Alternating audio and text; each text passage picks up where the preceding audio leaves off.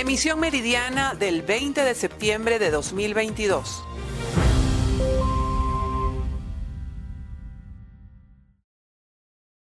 La misión de determinación de hechos de las Naciones Unidas reiteró en su más reciente informe que presuntamente la administración de Nicolás Maduro sería responsable, junto a los servicios de inteligencia, de cometer supuestos crímenes de lesa humanidad con el objetivo de mantener control político en Venezuela.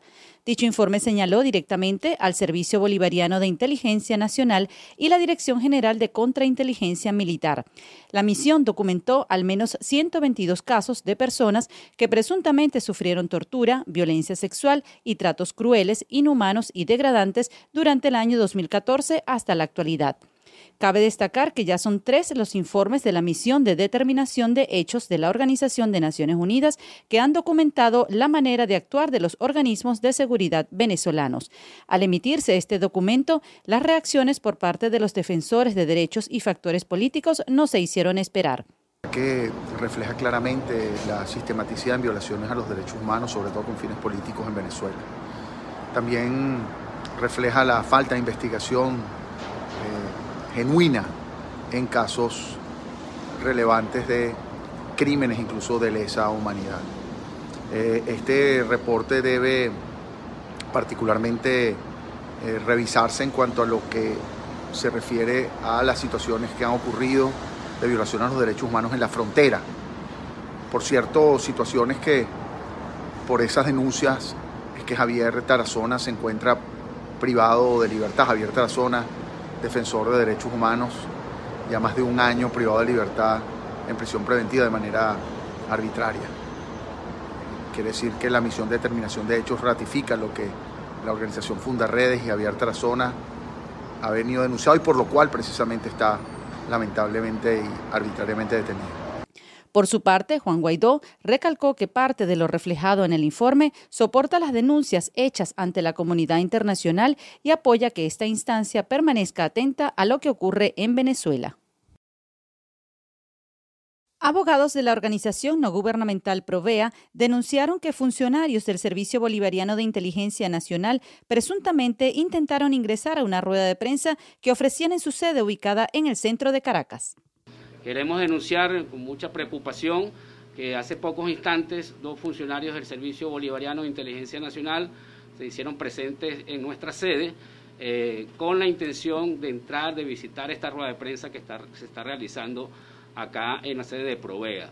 Eh, queremos denunciar esto como un nuevo acto de hostigamiento, un acto incluso sin precedentes en el pasado reciente en el caso de Provea, que estos funcionarios del Servicio Bolivariano de Inteligencia Nacional hayan intentado ingresar a nuestra sede. Les exigimos que mostraran alguna orden judicial, les reiteramos que ellos no estaban invitados a esta rueda de prensa y les invitamos a que eh, se retiraran de la misma. No, no pudieron entrar, intentaron hacerlo como un acto de intimidación para los familiares de los trabajadores, para los propios activistas, incluso para los propios medios, pero eh, lo impedimos. Sin embargo, nos parece muy preocupante, ya que creemos que forma parte de una escalada superior contra las organizaciones de derechos humanos y, por supuesto, contra quienes hoy denuncian la política de represión del gobierno de Nicolás Maduro.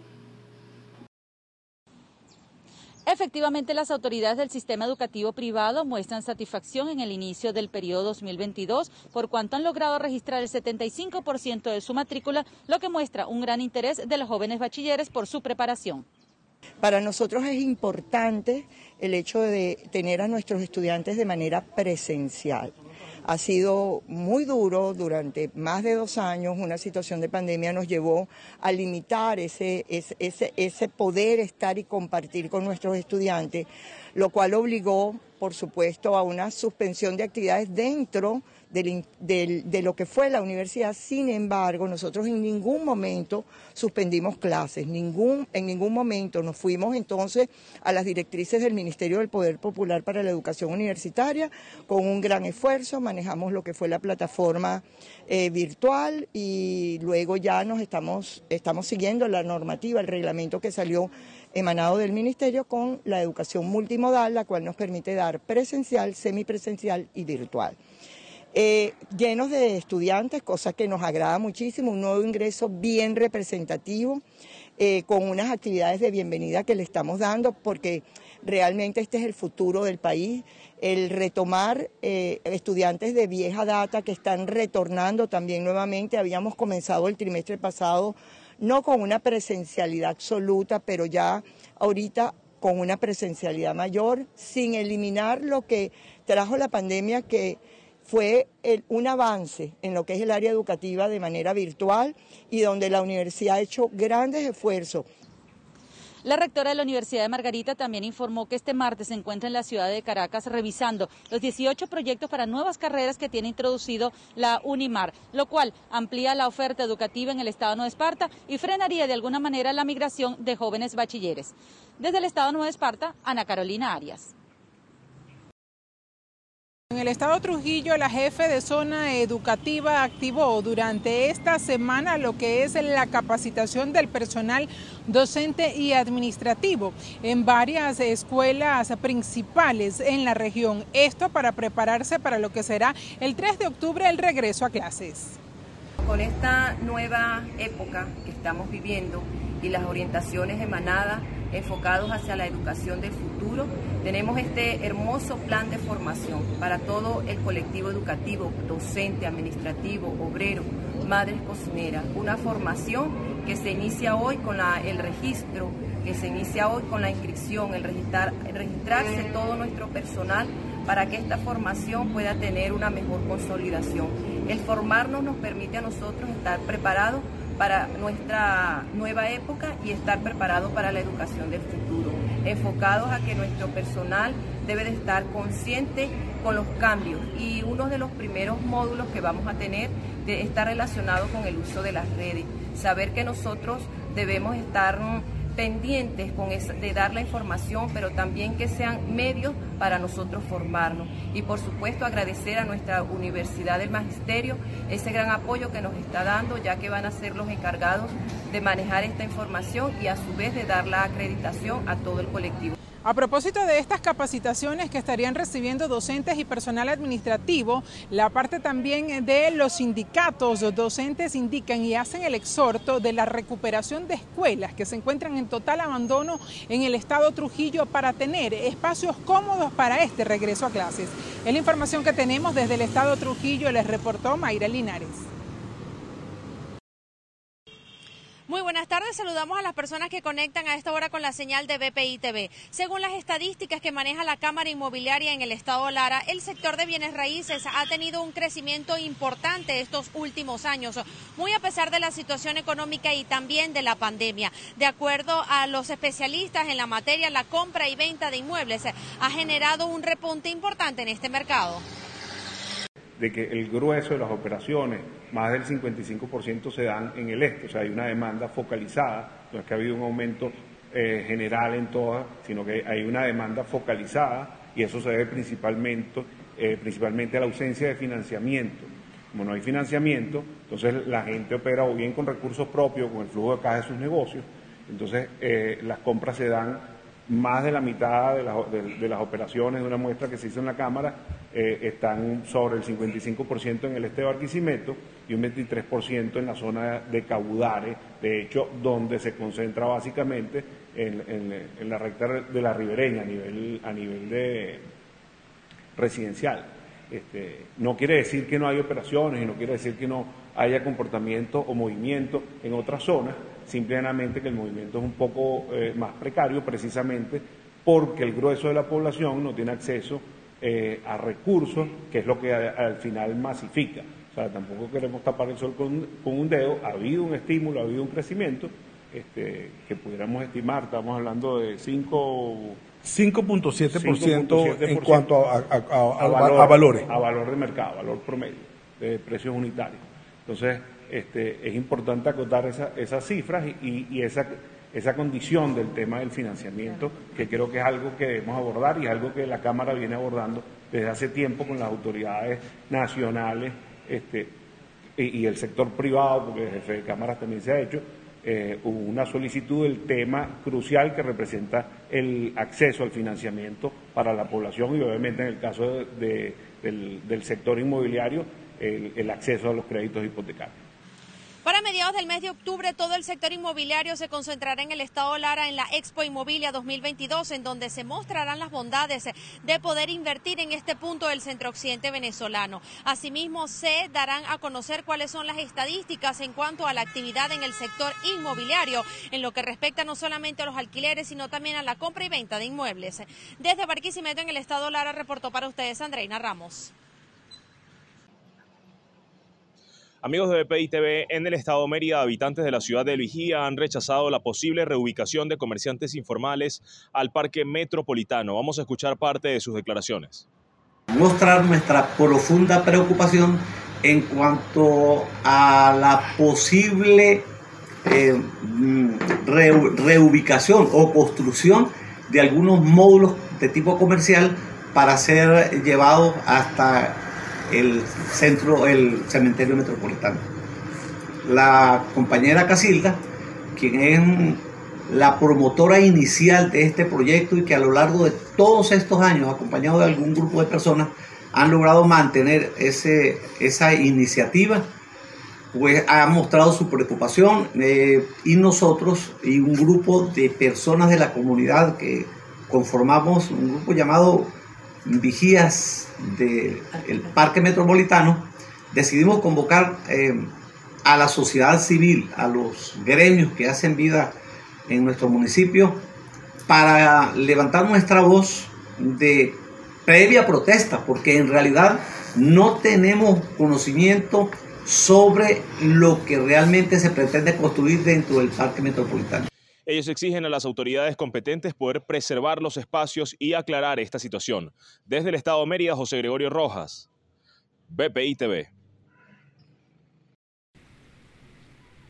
Establecemos este contacto desde el Centro Cardiovascular del Estado Falcón, ubicado en el Hospital Universitario de Coro Dr. Alfredo Van Grieken. Actualmente más de 60 pacientes no cuentan con los servicios de hemodinamia, holter de presión y ecocardiograma, entre otros. Denuncian que solo se atienden consultas y que las instalaciones se encuentran en franco deterioro.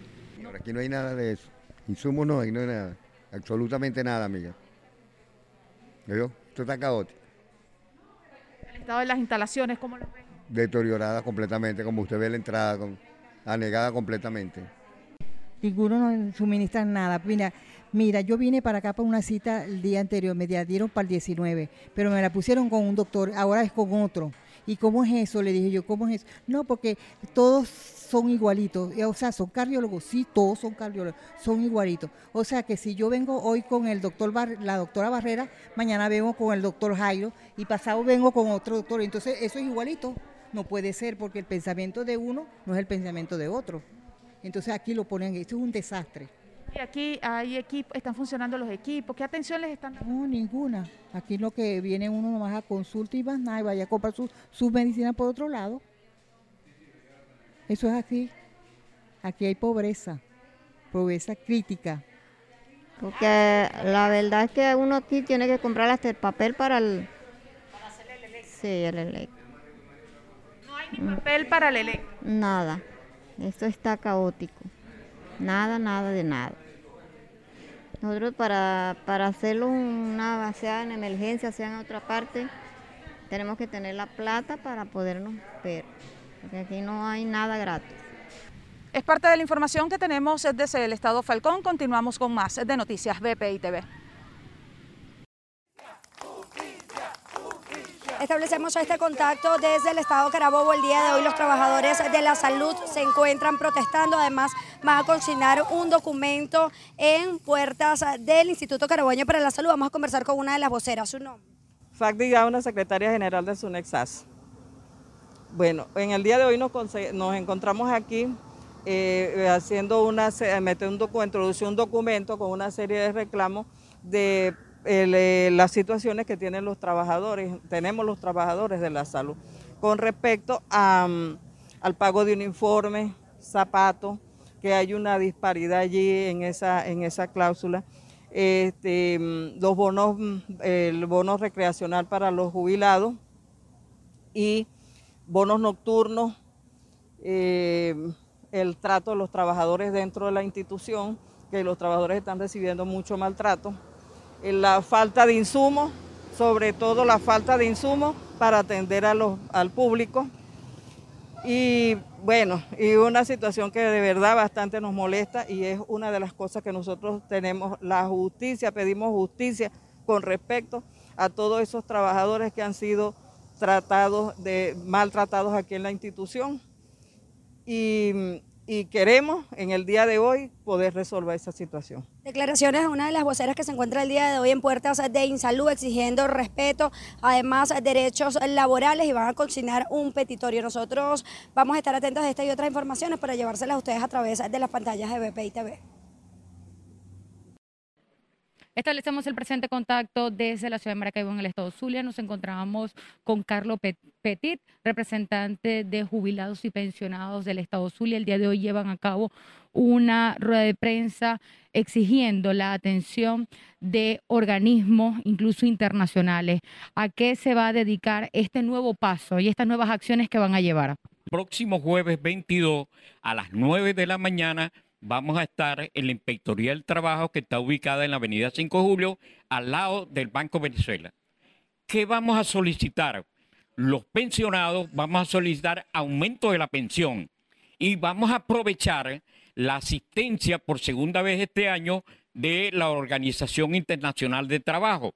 Le vamos a exigir que cuando estén presentes en Venezuela puedan atender una comisión de los adultos mayores pero aquí se agrega al sector público y se agrega al sector público porque el gobierno eh, ofreció el primero de mayo de este año 2022 ofreció pagar un bono compensatorio de 10 mil bolívares. Esos 10 mil bolívares están totalmente devaluados y todavía no hay ni información ni decreto de cuándo va a ser. Este, la última vez, en el mes de marzo, estuvimos el inspector de trabajo y las federaciones nacionales tuvieron el Ministerio de Trabajo.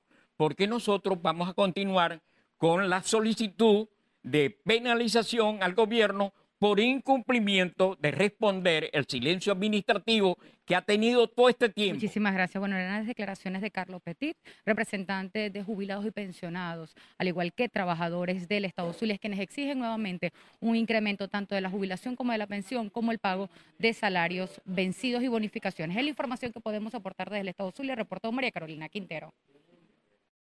Centros Universitarios denunció este lunes que a pesar de que el cronograma de la Universidad Central de Venezuela estipulaba que el inicio de la actividad académica presencial estaba impuesto para este 19 de septiembre, solo dos Sí, gracias por el contacto. La Federación de Centros Universitarios de la Universidad Central de Venezuela ofrece este lunes un balance acerca del inicio de actividades en esta casa de estudios. Escuchemos a continuación palabras del presidente de la FCU, Jesús Mendoza.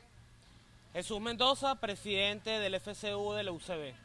Lunes, lunes 19 de septiembre, según el calendario del Consejo Universitario el día de hoy, deberían de reactivarse las actividades en la Universidad Central de Venezuela y la Federación de Centros Universitarios quiere marcar postura ante las condiciones internas y diferentes acciones del reinicio de actividades. Lo primero, desde la FCU estamos totalmente de acuerdo que se inicien las actividades el día de hoy. Queremos marcar postura ante diferentes consejos de facultad y consejos de escuela que han retrasado su reinicio de actividades para el 10 de octubre y el 3 de octubre.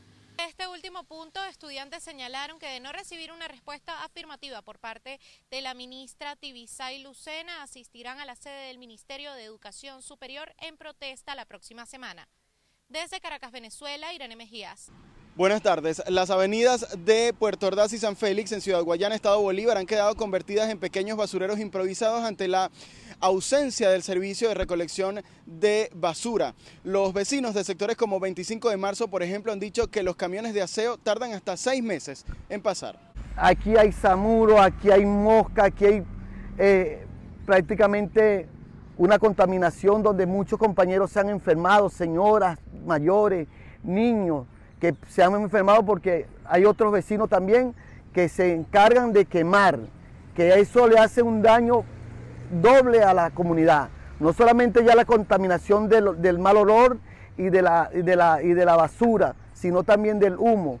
Entonces el llamado es para todos, para que tomemos conciencia. Aquí está una comunidad que está dispuesta a colaborar con los entes competentes, con los organismos que se apersonen a esta problemática de la comunidad del 25 de marzo en la avenida principal.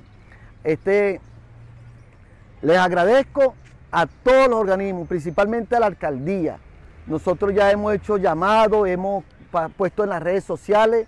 Bien, ante esta problemática los vecinos reiteran el llamado a las autoridades para que resuelva la situación. Cabe destacar que de acuerdo con el Observatorio de Servicios Públicos de Ciudad Guayana, por lo menos el 80% de las comunidades de esta zona presentan fallas en la recolección de basura. Es la información que tenemos hasta ahora desde el Estado Bolívar. Así es, gracias por el contacto. De acuerdo a la información aportada por la Autoridad de Seguridad en la región, a través de los procedimientos que fueron practicados durante las últimas horas por parte de efectivos del Servicio de Investigación Penal, fue lograda la captura de tres sujetos dedicados al robo de autopartes y al microtráfico. Asimismo, otra persona de nacionalidad colombiana resultó detenida por el ejercicio ilegal de la odontología. Veamos. Por lo que se procede a verificar dicho estacionamiento y se consiguen con un sinnúmero de partes y autopartes de este, de este tipo de vehículos y se consiguen con una panela de color negro de material sintético transparente contentivo en su interior de restos vegetales presunta droga de las denominadas marihuana. Por lo que se procede a la detención de los mismos, son trasladados al Servicio de Investigación Penal y se procede a informar a la Fiscalía Especial en materia de drogas. En otro orden de ideas, fue capturado el ciudadano Manzano Velázquez Robert José, quien usurpaba la función de médico odontólogo y tenía su, su oficina donde atendía a las personas como usurpando la función de médico odontólogo. Bien, finalmente el comisario Medina destacó que hasta la fecha han sido desarticulados 49 grupos delictivos en lo que va de año. Parte de la información que podemos aportarles hasta esta hora desde nuestra región llanera y por lo pronto los invitamos a continuar con más de la presente ronda informativa. La Fiscalía General de la Nación detuvo a un sujeto señalado de ser el principal contrabandista de combustible desde Venezuela, Curazao y Panamá. Según lo señalado por el ente investigador, se encargaba de vender combustible como producto nacional a grandes multinacionales en Bogotá, Cartagena y Barranquilla. Una investigación liderada por un fiscal adscrito a la Dirección Especializada contra Organizaciones Criminales permitió judicializar y capturar a Javier Enrique Márquez Santos, quien sería uno de los principales contrabandistas de hidrocarburos en el país. Este hombre, al parecer, sería el responsable de ingresar al país crudo proveniente de Venezuela, Curazao y Panamá a través de la alteración de guías de transporte terrestre y marítimo. Mendoza, presidente de la Federación de Centros Universitarios, explicó que los consejos de facultad habrían decidido dar inicio a las actividades el próximo 3 y 10 de octubre, pues alegan que el retraso con... Javier tiene 6.000 barriles ahí en la, en la planta, pero como él no tiene guías, Ajá. no quiere correr y mandar el producto para que le pase lo mismo que pasó al principio de mes, ¿sí? Sí. Entonces está tratando de gestionar que mete el producto a zona franca en Swiss Terminal, contrata un, un, almacenamiento ahí y el producto no lo manda desde Swiss Terminal. Presuntamente mezclaba este hidrocarburo con otras sustancias nacionales para posteriormente venderlo a multinacionales en las ciudades de Bogotá, Barranquilla y Cartagena. La Fiscalía le imputó a esta persona los delitos de concierto para delinquir, receptación y contrabandos. El hombre capturado en la ciudad de Barranquilla no aceptó los cargos imputados por la Fiscalía, pero se le dictó medida de aseguramiento. Sin embargo, será bajo el mecanismo de arresto domiciliario. En Bogotá, Miguel Cardosa, BPI TV. Debido a una prohibición policial, por supuestas razones de seguridad pública, los católicos de la ciudad nicaragüense de Masaya decidieron celebrar a San Miguel Arcángel sin poder sacarlo en procesión a las calles. Agentes acudieron al templo, que estuvo administrado por el sacerdote exiliado Edwin Román, fuerte crítico del gobierno de Daniel Ortega, para cerciorarse de que los feligreses no sacaran la réplica del santo de allí. Patricia Solórzano, feligrés, dio cuenta de la tensión que se vive. Pues yo le soy sincera, pues como católica que soy, en la fe y el amor a mi Señor y a mi semejanza, yo hablo por mí misma, yo me siento bien. Pero pues sí, el ambiente está como tenso. Ante la prohibición de las procesiones, la arquidiócesis de Managua, Masaya y Carazo invitó a los devotos a llevar su fe en el corazón, desde donde se puede hacer el homenaje a los santos. Este capítulo de la suspensión de las procesiones católicas se convierte en el más reciente de un último año convulso para la Iglesia de Nicaragua con el gobierno, el cual ha tildado de golpistas y terroristas a los jerarcas.